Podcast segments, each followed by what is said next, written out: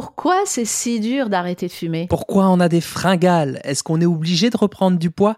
Et qu'est-ce qu'on peut faire si c'est le cas? Et certaines plantes peuvent-elles nous aider à arrêter de fumer? Bonjour à toutes et à tous, ici Charles Brumeau, diététicien. Je ne ferai pas très long comme introduction.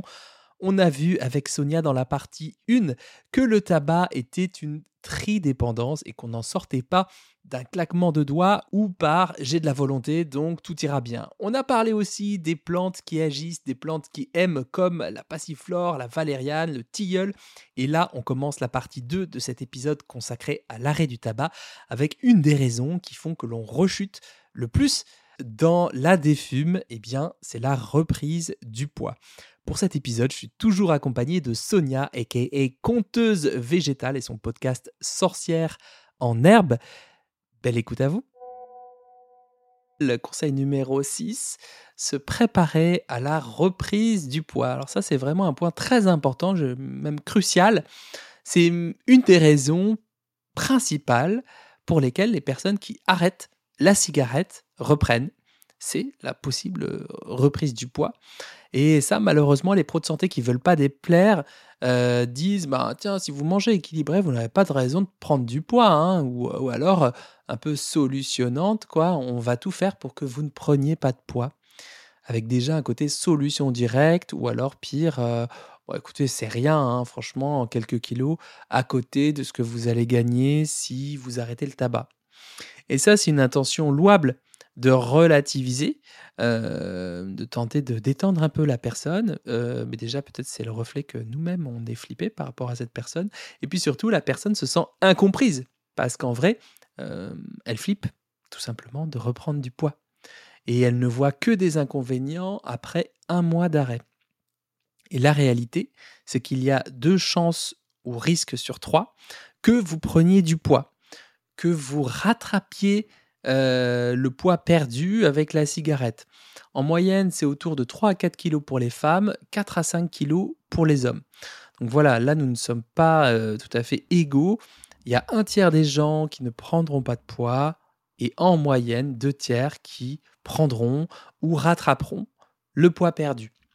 Pour plein de raisons, hein, aussi parce que la cigarette, ben, elle augmente légèrement le métabolisme de base, parce qu'elle a aussi un effet anorexigène, donc un effet euh, qui coupe l'appétit, qui coupe un peu la, faim, ou parce qu'elle permettrait de mieux gérer le stress, et que donc bah, maintenant qu'on a un coup de stress, pam, on a appel à d'autres stratégies, on a des pulsions sucrées euh, pour les réguler. Alors si vous êtes dans le cas, ou si vous avez un proche qui cherche à arrêter de fumer, moi, j'aimerais vous proposer l'expérience suivante. Attention, elle est peut-être un petit peu inconfortable, mais pas impossible. Imaginez-vous dans votre salle de bain en train de vous peser et d'observer votre poids habituel sur la balance. Chiffre s'affiche. Et là, qu'est-ce qui se passe en vous? Qu'est-ce que vous observez? Qu'est-ce que vous vous dites? Est-ce qu'il y a des pensées qui viennent? Est-ce qu'il y a hum, des émotions que vous éprouvez? Quel type d'émotions vous éprouvez à ce moment-là? On est d'accord que quand le poids s'affiche sur la balance, on n'est pas toujours en amour avec euh, cette balance.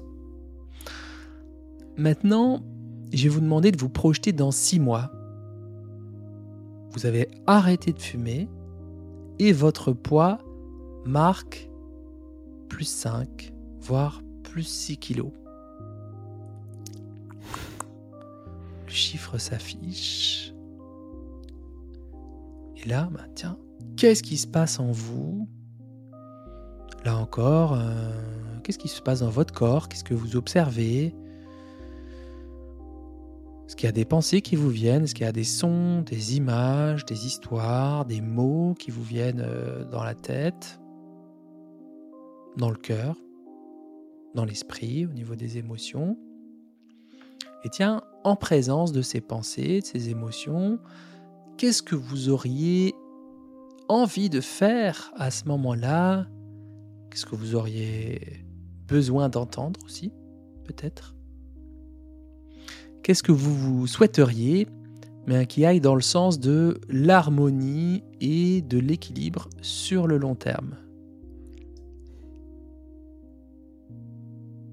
Voilà, vous pouvez réouvrir les yeux si vous les avez fermés. Alors c'est vrai que c'est une expérience qui n'est pas forcément facile, cette visualisation. Tiens, moi dans six mois avec euh, 5 kilos de, de plus. C'est assez inconfortable, mais je vais vous expliquer pourquoi c'est nécessaire de s'y préparer. En fait, si on s'y prépare pas alors qu'on a deux chances ou deux risques sur trois de le vivre, hein, on se trouve fort dépourvu quand la bise fut venue. C'est-à-dire qu'on nous vend tous les bienfaits de l'arrêt du tabac, ah, ça va être mieux pour tes poumons, tu vas retrouver une meilleure peau, euh, retrouver enfin le vrai goût des choses, quoi. Et accessoirement aussi drastiquement diminuer le risque de cancer, puisque, ben, on le rappelle un peu, c'est euh, la première cause de mortalité évitable. Euh, je crois qu'il y a 75 000 décès par an, c'est encore un chiffre extrêmement important. Mais on ne nous parle pas assez des émotions inconfortables et douloureuses qu'on peut traverser quand on voit notamment ce chiffre et tout euh, ce que ça peut nous enlever aussi, euh, l'arrêt du tabac. Donc, euh, ce que je suis en train de vous dire, c'est que c'est normal de vivre des émotions difficiles à traverser. C'est dur à vivre, mais c'est normal. C'est un processus, quoi. un truc à, à processer, à traverser. Et quand vous y serez confronté, n'oubliez pas que c'est ben, parfaitement humain euh, de ne pas être tout à fait à l'aise avec un corps qui change ou qui rechange. Euh, c'est au fond quelque chose de très humain, c'est pas du tout exceptionnel. C'est quelque chose qu'on partage tous et toutes. Euh, la honte, la culpabilité, la tristesse, la déception, le fait de se sentir insuffisant. C'est pas facile à vivre, mais ça fait partie de l'expérience humaine. Et une fois qu'on a mmh, intégré ça vraiment dans notre cœur, c'est quand même beaucoup plus facile dans le sens où ben, on n'est pas surpris, on n'est pas pris comme le lapin dans les phares d'une voiture en mode c'est horrible ce qui m'arrive, c'est exceptionnel, je suis la seule à vivre ce truc-là, c'est très désagréable, si je prends X kilos, c'est que j'ai fait quelque chose de mal, c'est que c'est forcément un problème. Eh bien, au contraire, le fait de normaliser le fait que ben, c'est possible, en fait, quoi. C'est possible, c'est pas facile, euh, mais c'est quelque chose de, de l'ordre de l'expérience humaine. Ben déjà, notre niveau euh, d'émotion, il baisse de 2-3 crans. Quand il baisse de 2-3 crans, ça permet vraiment de d'avoir des réponses qui sont plus, euh, plus propices qui, permettent de mieux prendre soin de soi, quoi. Plutôt que «Oh, j'ai un stress énorme de 12 sur 10, je sais pas quoi faire, il faut absolument que je me mette au régime, tout ça, tout ça, quoi. D'ailleurs, Sonia, est-ce que tu as des, des, remèdes pour aider à traverser ces émotions, c'est-à-dire ces courants d'ondes qui sont plus ou moins agréables? Mmh. Alors bien sûr, il y a les plantes dont on a déjà parlé tout à l'heure. Euh, et puis, globalement, l'arrêt du tabac peut, voire euh, provoque tout le temps une forme de stress. Et pour faire face au stress, il n'y a pas mieux que les plantes adaptogènes. Pour plein de raisons, parce que ce sont les plantes du stress, mais en plus, comme leur nom l'indique, adaptogènes, elles vont réguler le corps en entier. Euh, elles vont agir là où on en a besoin et euh, adaptogène, c'est alors j'ai j'ai quasiment fait deux épisodes entiers qui parlent que de ça l'année dernière. C'est c'est tellement magique et euh, un grand sujet qu'il y a plus il y a un des livres entiers qui en parlent. Euh, c'est compliqué en quelques minutes de, de dire ce qu'il en est, mais moi j'invite les personnes qui nous écoutent à aller euh, écouter les, les épisodes de mémoire 28 euh, et 29 de septembre 2022, donc il y a un peu plus d'un an, qui traitent des plantes adaptogènes. Mais je peux en conseiller là. Euh, donc on a la, la, rhodiola qui va agir sur la dopamine, donc c'est important puisqu'il y a une baisse de dopamine liée au sevrage nicotinique. Donc euh, la rhodiole, la rhodiola rosea, peut agir sur, sur cet aspect-là. Les autres plantes adaptogènes, on a l'éleutérocoque, on a le tulsi ou le basilic sacré, on a l'ashwagandha. Donc je ne vais pas non plus rentrer dans les euh, précisions euh, des dosages parce que ça dépend du dosage de la gélule qui est dans le commerce Il faut toujours respecter ce qui est indiqué sur les emballages. Euh, ça ne sert à rien aussi de les accumuler. Il faut trouver celle qui agit le mieux sur soi. Euh, la rhodiola est un peu le 4x4 des, des, des, plantes adaptogènes, donc elle est super. Et toutes les plantes adaptogènes vont agir le matin pour plutôt stimuler et le, en soirée plutôt pour calmer. Euh, si en plus on, on, la cumule avec de la prise de Griffonia simplicifonia, donc la griffonia est une plante qui contient un précurseur à la sérotonine, qui est aussi en baisse pendant le sevrage euh, nicotinique. Euh, donc on en prend le matin, une gélule. Donc le mieux, c'est en extrait standardisé à 350 mg par gélule et on en prend une le matin, une en fin de journée, parce que c'est en fin de journée, à l'heure du goûter à peu près. Euh, et c'est là que le, cerveau va commencer à fabriquer sa sérotonine. Et donc, on va stimuler euh, la, fabrication euh, de la sérotonine à ce moment-là. Et comme je l'ai dit tout à l'heure, la sérotonine est la précurseur et l'hormone qui va précéder, qui va induire le sommeil grâce à la mélatonine qui, va être fabriquée après. C'est pour ça que les personnes dépressives qui sont en, donc en déficit de sérotonine et de dopamine, dorment mal en plus parce que c'est lié à la sérotonine. Si on n'a pas de sérotonine dans la journée, on ne peut pas avoir de mélatonine le soir au moment de se coucher. Euh, donc voilà pour les conseils. Tu parlais d'alimentation. Il y a un truc très gourmand et qui apporte à la fois du magnésium, de la vitamine du groupe B, en particulier B6 et B12, qui sont très intéressantes euh, aussi. Tu, je, je, pense que tu es d'accord avec moi, mais si je dis une bêtise, euh, tu m'arrêtes. Je suis pas non plus diététicienne, mais spécialiste de l'alimentation. C'est prendre une petite banane. avec deux carrés de chocolat qui contiennent du tryptophane, en, en, enfin des précurseurs de tryptophane aussi, et une petite poignée ou d'amandes ou de noix de cajou. Le tout ensemble va, euh, voilà, va apporter et du magnésium et de la sérotonine, enfin, aider à fabriquer cette fameuse sérotonine et des vitamines du groupe B qui vont en fait fixer le, le et euh, à, aider à l'absorption de ce fameux magnésium qui chute beaucoup quand on est en état de stress. Ouais, ouais, ouais c'est vrai que les, le magnésium, en fait, on a besoin de plus de magnésium pour faire face au stress et en même temps, une situation de stress, on constate une fuite urinaire euh, de magnésium. Donc ça, vraiment des, aliments euh, riches en magnésium. Oui, alors euh, il y a la banane, il y a le chocolat, mais vraiment c'est plus pour aussi ben, le côté goût. Voilà, moi, il y a d'autres sources plus précises de, euh, de magnésium, notamment dans les céréales complètes, euh, les légumineuses, euh, ou sinon tout simplement une, complémentation si on a du mal à en manger au quotidien. Je vous mettrai aussi quelques listes d'aliments riches en magnésium en description de cet épisode qui, disons, sera très fourni de ce qu'on dit. Euh, Ok, donc plante adaptogène. Oui, je voulais juste aussi revenir sur cette notion de prise de poids. Euh, on ne prépare pas son corps avant le sevrage en se disant je prends de l'avance sur mon poids, je vais perdre beaucoup de poids pour qu'au moment du sevrage, euh, bah, en grossissant, je, en gros, je retrouve euh, mon, mon poids d'équilibre.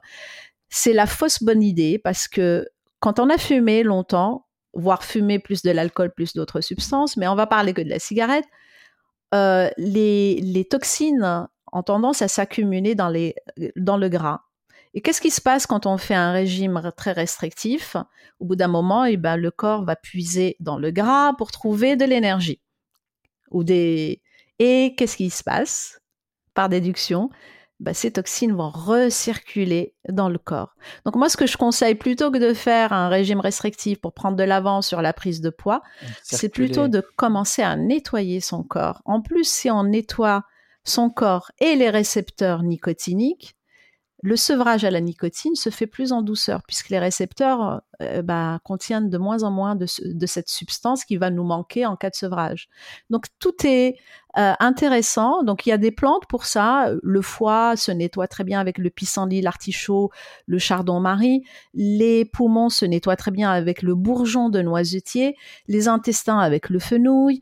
Euh, les reins avec le bouleau ou l'aubier tilleul euh, que j'ai cité tout à l'heure. Donc il y a un panel assez intéressant de plantes purificatrices et détoxifiantes qu'il est bon de, de faire ou juste avant le sevrage ou tout début du sevrage pour aider tous les émonctoires à se nettoyer et à expulser ce qu'il a accumulé, en particulier les poumons. Ça les aide à mieux fonctionner, quoi, c'est ça? Ce que tu dis, c'est des choses qui... Ça aide à mieux fonctionner, ça aide à, comme je l'ai dit tout à l'heure, en fait, on va libérer les, nettoyer les récepteurs et donc on, a par conséquence moins cette sensation de manque si les récepteurs sont nettoyés ou si on, accélère le nettoyage de ces récepteurs nicotiniques ou de toute autre substance, hein, si on est accro à d'autres substances, eh ben ça va aider à gérer le manque puisque le manque sera moins important puisque les récepteurs ont été nettoyés. Je sais pas si euh, c'est très euh, vulgarisé ce que je hmm. dis. Bien sûr, c'est un peu plus complexe que ça, mais moi, je suis pour la vulgarisation et les images simples pour comprendre ce qui se passe dans le corps. Euh, justement, en parlant de pratiques pour bien réguler son poids, là, c'est huitième conseil, mais il y a vraiment mille et une façons de s'y prendre. On peut déjà se poser trois questions. Tiens, qu'est-ce qui serait une prise de poids acceptable? Et imaginons que je dépasse ce poids euh, qu'est-ce que ça me ferait vivre, qu'est-ce que ça me ferait faire? Super important. Ensuite, qu'est-ce que je connais de la gestion du poids? En vrai, ça c'est lié à, notre éducation, l'ensemble de nos itérations avec la nourriture, de nos expériences, de ce qu'on est gros consommateur de réseaux sociaux ou pas, vu tout ce qu'on voit passer. Et tiens, quelles seraient les grandes lignes pour euh, mieux gérer son poids de manière respectueuse dans cette période particulière que je m'apprête à traverser? Euh, là, je vais vous dessiner quelques pistes, mais elles sont non exhaustives, elles n'ont absolument pas valeur de consultation, mais euh, c'est aussi des pistes de réflexion pour vous. Euh, donc, ben, faire un régime, là, je pense que j'aurais le, même réflexe que vous, mais on l'a vu, c'est vraiment une fausse bonne idée. Là, faire un régime pour contrer la prise de poids qui va ou qui peut avoir lieu. Bon, ça, c'est souvent une, une vision court-termiste et on se fait ensuite rattraper malheureusement par la patrouille. Euh, si on a des fringales, ben, la meilleure euh, façon de contrer les fringales, c'est de manger. Ça veut aussi dire s'organiser quand on n'a pas de fringales pour avoir à disposition euh, des aliments qui sont bons pour la santé et bons pour les papilles quand les fringales tapent à la porte. Hein. pas hésiter à miser sur des aliments qui sont rassasiants et satiétogènes. Donc ça veut dire plutôt une assiette riche en fibres, légumes, légumineuses, céréales complètes et en protéines. Euh, des œufs, du tofu, de la viande, des poissons, euh, pour la plupart de nos assiettes. Ça ne veut pas dire qu'on fait jamais de raclette ou de plat en hête, ça veut dire qu'on tend vers ce type d'assiette équilibrée la plupart du temps.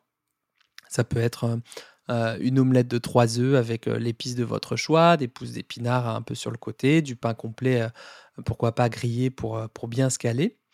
Ensuite, il faut manger plus souvent plus souvent, plus régulièrement. Donc ça veut dire mettre des collations qui sont engageantes, agréables, régulières, de manière à euh, aborder les repas du midi et du soir avec un niveau de faim qui soit compris entre 4 et 6 sur 10 pour diminuer l'impulsivité.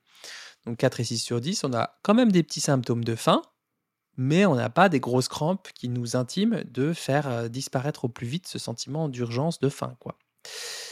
Exemple de collation, tartine de fromage de chèvre frais avec des noix ou éventuellement du miel, euh, un yaourt ou un skir euh, avec des noisettes et un fruit frais, et on l'a dit avec une banane noix de cajou et du chocolat ou des pistaches comme vous voulez. Euh, et puis comme ça, en plus, le fait de faire une collation, ça vous forcera à faire une pause parce que vous avez peut-être oublié de faire une pause.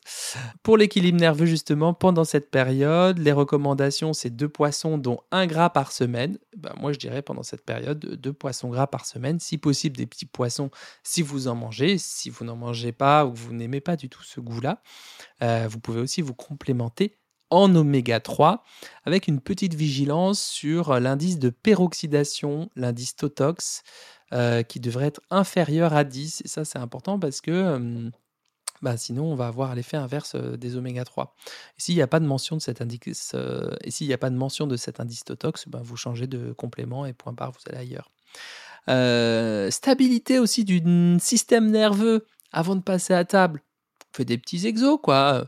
On se détend, Là encore, on est en mode je fais une petite pause, système parasympathique, on peut faire de la cohérence cardiaque, on peut euh, juste faire une petite activité qui détend avant de se nourrir, quoi, pour se dire bah tiens, je passe sur un autre mode que j'envoie des mails et des PowerPoint à toute berzingue. Toute berzingue, expression plus utilisé depuis 1924, peut-être, je crois. À peu près, oui. Je dirais, je dirais 26, 27. Ouais, les années 20, c'est ça, super. Euh, j'ai 82 ans en fait dans ce corps de jeune. Euh, donc là, vraiment, l'idée, c'est ça peut juste être, voilà, je me lave les mains, j'observe tranquillement euh, la température de l'eau, les mousses du savon, s'il fait des petites bulles, est-ce qu'il y a du son, tout ça, juste. J'essaie de descendre d'un cran pendant 30 secondes, une minute si j'ai si pas plus. Ensuite, un petit focus antioxydant. La couleur, crudité colorée épices, des fruits violets comme des figues, euh, des oranges, euh, du rouge, du rose, des légumes euh, marrons, des aromates toutes vertes. Vraiment, voilà, rajouter de la, couleur dans vos assiettes. Hein. Plus c'est coloré, plus c'est pigmenté, plus il y a d'antioxydants dedans. et puis, selon votre tolérance, contribuer à l'équilibre de votre microbiote, à hein, l'ensemble des, des, virus et micro-organismes qui colonise toute votre, euh, votre, longueur d'intestin. Et là, l'idée, c'est de consommer régulièrement un produit lacto-fermenté, euh, tofu, kombucha, kéfir, yaourt, pain au véritable levain naturel, donc sans levure, mais avec le vin. légumes lacto-fermentés, si possible non pasteurisés, parce qu'on en trouve en bio, mais qui sont déjà pasteurisés, donc ça tue un peu le côté vivant et puis enfin, il y a, bah, tiens, comment je vais réussir à m'occuper de mon corps pendant cette période hein? Le fait peut-être de débuter ou de reprendre une activité physique quotidienne comme la marche ou le vélo à basse intensité.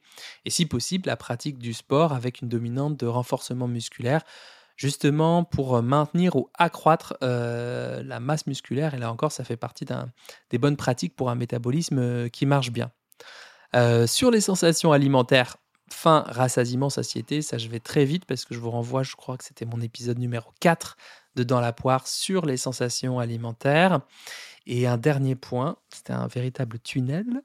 Je, fais un tunnel à la Ségolène Royal. Euh, focus petit déjeuner. C'est-à-dire que si vous avez faim le matin, je dis bien si vous avez faim le matin, c'est possible de ne pas avoir faim le matin. Euh, petit déjeuner plutôt protéiné et gras, ça, ça aide à mettre la journée dans le bon sens au niveau des neuromédiateurs, notamment dopaminergiques, et de l'envie de faire des choses, de bouger, de euh, d'y aller avec entrain, quoi. Et ça, c'est un petit game changer euh, dont vous pouvez ressentir les effets en quelques jours seulement, vraiment de changer votre petit déjeuner. On a le classique, ben, deux œufs au plat, euh, du thé vert ou du café.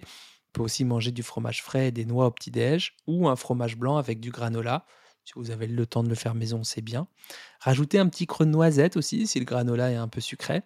Ou des pancakes à la farine de sarrasin avec du cottage cheese dessus. Euh, soit un peu de poivre version salée, soit un peu de miel version euh, sucré-salé. Ça, ça cale bien, ça met en route la journée. Et euh, si vous êtes en déficit de sérotonine, eh ça, ça aide à réguler une partie des émotions, des envies de manger émotionnelles qui peuvent vous prendre bah, l'après-midi euh, en fin de boulot ou le soir devant Netflix en mode canap. voilà. Justement, sérotonine, euh, Sonia, est-ce que tu peux nous en parler? Est-ce que tu as, quelque chose qui peut accompagner cette baisse de sérotonine? En fait, tout ce qu'on a dit jusqu'ici, enfin du moins ce que j'ai mis en avant, euh, vont jouer sur la sérotonine. Je reviens juste très rapidement sur euh, la plante de la sérotonine, c'est la, la, fameuse Griffonia simplicifonia. Euh, qui est euh, en fait d'abord un aliment qui est utilisé mmh. dans toute euh, l'Afrique de l'Ouest. Et dans les graines de cette plante, on trouve le fameux 5-hydroxytryptophane, appelé aussi plus facilement le 5-HTTP, un peu HTTP comme une adresse d'URL. et, et elle augmente donc les quantités de sérotonine dans le cerveau. Euh, cette fameuse euh, euh, hormone du bonheur et, donc on a le choix ou le goûter dont on a parlé tout à l'heure ou prendre de la griffonia le matin, une gélule le matin dosée à 350 mg ou et une autre plutôt en fin de journée, pas le soir, pas au repas, mais juste à, la fin de la journée, parce que c'est là aussi que le cerveau va fabriquer la sérotonine et donc on lui donne un coup de pouce pour avoir la bonne quantité de sérotonine qui, je le rappelle, se transforme ensuite en mélatonine et donc bingo, cercle vertueux, on dort bien et donc le lendemain on est de meilleure humeur et ainsi de suite. Voilà pour euh, le conseil. Je te rejoins. La reprise de, sport, on le sait, hein, le, sport euh, ou une activité physique régulière, eh ben, ça stimule la dopamine, la sérotonine. C'est un excellent antidépresseur naturel. Euh, il y a aussi, pourquoi pas, reprise ou se mettre au yoga doux. Je parle bien du yoga doux, pas l'ashtanga qui demande des performances physiques un peu particulières, mais le yin yoga, par exemple, c'est excellent. Euh, la marche ou la marche rapide, le vélo, tu en as parlé. Il y a aussi toutes les techniques de relaxation, y compris la cohérence cardiaque, mais ça peut être aussi la méditation, euh, une méditation le matin ou plusieurs petites dans la journée de la relaxation tout simplement, des méditations guidées euh, euh, qui stimuleraient en plus euh, la volonté avec... moi j'aime bien dans des moments un peu down me mettre dans les oreilles des, méditations guidées avec ce qu'on appelle les, ces, phrases positives répétées en boucle et on finit par y croire et on se remet en route et de meilleure humeur après. Et, voilà, donc tout ça combiné à un tabacologue combiné à de l'hypnose, pourquoi pas. Euh, chacun va pouvoir puiser et chacun et chacune va pouvoir puiser euh, la recette qui lui convient parce qu'encore une fois, on est des individus uniques. Ce qui marche pour l'un ne fonctionne pas forcément pour l'autre. Euh, il faut tester et jusqu'à trouver bah, la recette, la recette miraculeuse, mais la recette miraculeuse pour soi. Waouh Qu'est-ce que tu en penses, euh, Charles? Super, moi je trouve ça très chouette. Tester, test and learn, euh, cette euh, recette miraculeuse. moi je terminerai par quelque chose qui n'est pas du tout anticipé aussi. La douceur et la tendresse, ni Dieu ni maître, mais de la tendresse, bordel. C'est-à-dire que ben, on se met en mode rookie, en mode tiens, demain j'arrête, j'arrête, j'arrête, go, go, go, go, go. Et ben, quand ça se passe pas comme prévu, euh, on s'en veut, on se rigidifie. Et euh, ben, tiens, pour la bouffe, par exemple, ça peut donner, tiens, est-ce qu'il faut absolument que 100% de mes repas soient désormais équilibrés? Et eh ben euh, voilà, on peut peut-être se dire, ben, tiens, à partir de quand on commence à être pas mal? C'est pas toujours souhaitable en vérité de faire toujours du 100%. Et si je suis à deux tiers de mes repas qui sont plutôt équilibrés, ben, je suis pas mal du tout. Quoi. Trois quarts, je suis vraiment au top du top, c'est vraiment chouette, quoi. Et là, on s'encourage euh, autant qu'on s'engage, et ça, c'est vraiment important dans la réussite de ce projet. ensuite, il est possible que, ben, vu notre société, vu tout ce qu'on dit sur euh, la bouffe, le poids, tout ça, on nourrisse des aliments sur on nourrisse, beau lapsus, on nourrisse des pensées sur les aliments ou sur euh, les bonnes façons de perdre du poids, ce qu'on peut appeler aussi de la restriction, restriction cognitive, donc liée à, nos pensées. Et on peut vite s'enfermer dans quelque chose de binaire. Ou je foire, ou je réussis, à 100%. Et là, le cerveau vrille et il est plus capable de faire la part des choses, c'est-à-dire qu'on va surzoomer, perdre de vue les détails. Et nous, ce qui nous intéresse, bien, c'est la vue d'ensemble. C'est au fond de se dire, bah, bon, là, est-ce que je suis pas en train de surfocaliser sur un détail? Est-ce que je suis plutôt dans la bonne direction vers quelque chose qui est profondément équilibré pour moi? Euh, Si c'est pas le cas et que ben là, pendant 2-3 jours, j'ai mangé un peu trop de produits transformés, comment je pourrais m'y prendre pour euh, réajuster mes comportements avec tendresse et soutien? Et puis, dernier petit tips, ben, en fait, il y a aussi des petites habitudes, ça c'est vraiment le côté comportemental pur, des petites habitudes à faire évoluer. le café clope, on en a parlé. Est-ce que je peux élargir mon comportement pour décaler ce moment? Peut-être alterner avec d'autres boissons pour essayer de déconditionner cette habitude. Tiens, je prends un café, donc je dois prendre une clope.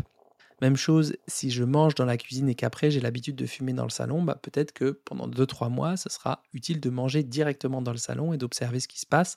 en quoi c'est différent de d'habitude. Voilà, on avait pas mal de choses à dire. On était parti pour 20-25 minutes d'épisode et finalement, ça sera quasi le double. Euh, mais euh, je pense qu'on a couvert un large spectre des conseils, des clés, des pièges dans lesquels on peut tomber quand on cherche à arrêter de fumer.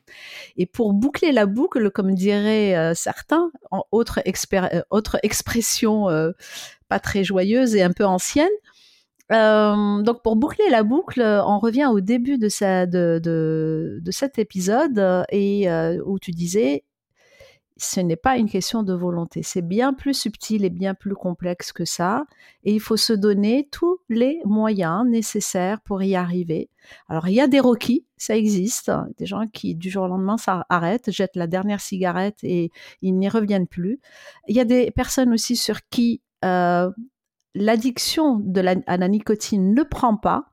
Ça concerne à peu près 5% de la population. Et donc ces personnes ne sont jamais addictes, euh, ils, en prennent et le jour où ils arrêtent, ils, n'ont aucun, aucune sensation de manque. Et tant mieux pour elles, mais ça ne concerne que 5% de la population. Donc en, statistiquement, on tomberait plus dans les 95% restants. Et pour ces personnes, eh ben, il faut euh, euh, se donner les moyens, ne pas partir gagnant, mais ne pas partir non plus perdant. Et comme tu disais tout à l'heure, test and learn, teste et apprends sur toi. Super, bah, merci pour ce mot de la fin, merci de votre écoute, merci de votre attention, de votre énergie. on se retrouve très vite pour de nouveaux épisodes. N'hésitez pas en tout cas à partager cet épisode, à en parler en bouche à oreille, à le partager sur vos réseaux. Euh, mais aussi sur les plateformes d'écoute, sur Amazon Music, Spotify, Apple Music, et, mais aussi sur WhatsApp, parce que c'est un truc qu'on peut se partager plus facilement sur WhatsApp si un de vos proches cherche à arrêter ou se pose la question ou est en pleine phase d'arrêt. N'hésitez pas, je pense qu'il pourra piocher des, messages utiles dans, ce podcast. En tout cas, merci Sonia d'avoir été là, d'avoir été au taquet. Merci Charles. Et on vous dit à très vite pour de nouvelles aventures. Ciao. Et en conclusion à ces deux super épisodes exceptionnels, je tiens à exprimer mon immense gratitude à Charles du podcast Dans la poire pour avoir accepté de relever le défi avec moi. Nous avons enregistré ce podcast dans le cadre du challenge Cross Promo organisé par EcoFactory et l'hébergeur Ocha. Charles a apporté son expertise de diététicien et de nutritionniste pour encore mieux étoffer la série Novembre fait un tabac. Charles est aussi l'auteur du SAV de l'alimentation aux éditions First, une sorte de hotline de la nutrition entre humour, beaucoup de sérieux et un petit peu de dérision. Le podcast Dans la poire est disponible sur toutes les plateformes et je t'invite à le suivre sur son super compte Insta Charles Brumeau. Je te mettrai le nom exact dans le descriptif de ce podcast. Son compte est plein d'humour et tous les liens seront bien sûr dans le descriptif pour nous retrouver, Charles et moi.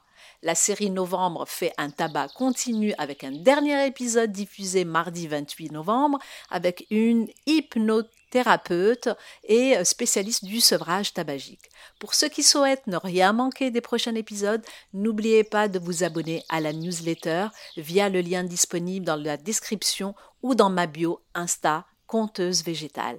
À très bientôt!